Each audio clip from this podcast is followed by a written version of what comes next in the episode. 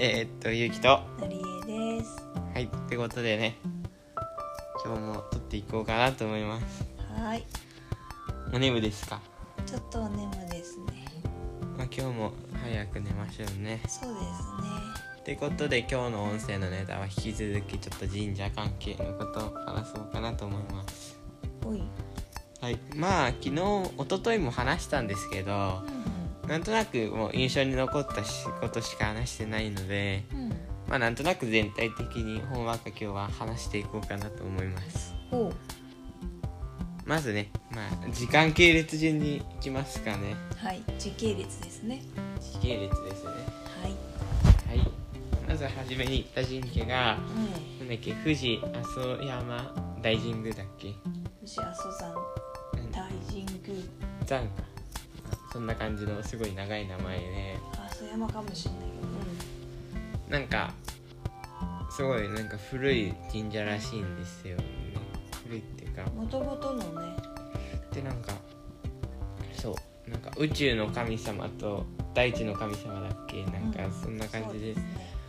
すごいなんか普通のふ神社一番ここがあれだよね。普通の神社とは雰囲気が全く違ってたよね。そうね。うんなんか本当になんかそのなんだあれは祠祠じゃないけど社？うん。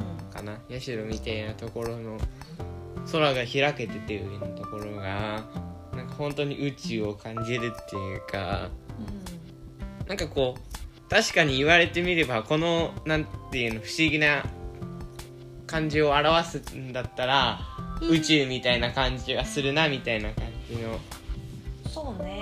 うん、感じの雰囲気が。もう、目の前がほんと何もなくってうん、カーンと空がこう突き抜ける感じで広がってて。しかもあの面白いのがあれですよね。5回ほど潰れてまた再建されても繰り返してるんだよねあそこ。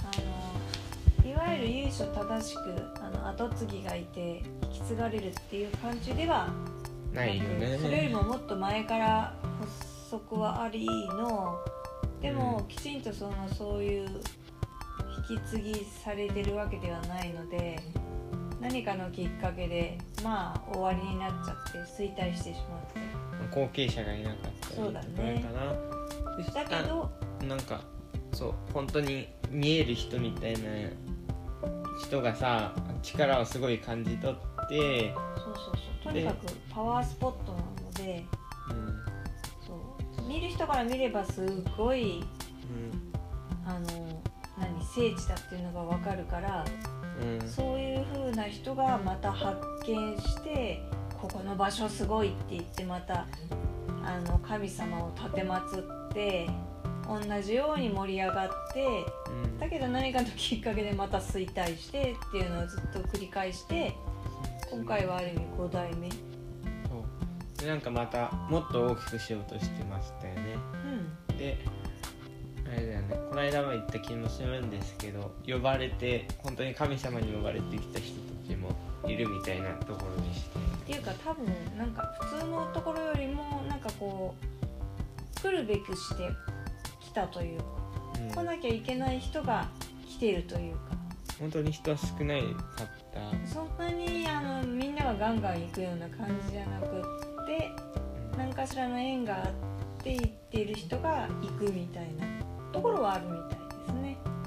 今回その神社を案内してくれた結構神社巡りの本当エキスパートの人がいるんですけどその人も今回ここに来るのは初めてだっていうふうに言っていたので、目の前に龍神様がドーンといるよみたいなこともそう教えてくれここらのど真ん中のとこにとぐろ巻くようにして龍神様が「あいらっしゃるわ」ってここの神さんもみんな大盤振る舞いでなんかもう大歓迎だねって言ってましたね。なんかあれだよね。うん。いろいろとあったよね。なんかムー大陸のなんかなんだろうあれは。もう模様？文字？たいなの。それまた別ね。別か、うん。あれはそれはもともとある感じで。うん、そうじゃなくって本当に目に見えてないその神さんたちがもう大歓違う違う違迎う。それは、まあ、別ちょっと別の話に移っただけどまあまあまあ。かいろいろと思ったよねで最後に大紫がね。国鳥だねそうお見送り国鳥って呼ばれているらしいですよね天然記念物の蝶々がまあまた来てねって言ってるんだと私たちは解釈したけれどもお見送りしてくれたと。はいまあそんな感じですかね今日は、うん、ということで今日も聞いてくださりありがとうございました。また明日も聞いてください以上ゆきとなりでした。ございましたはい。なるほど。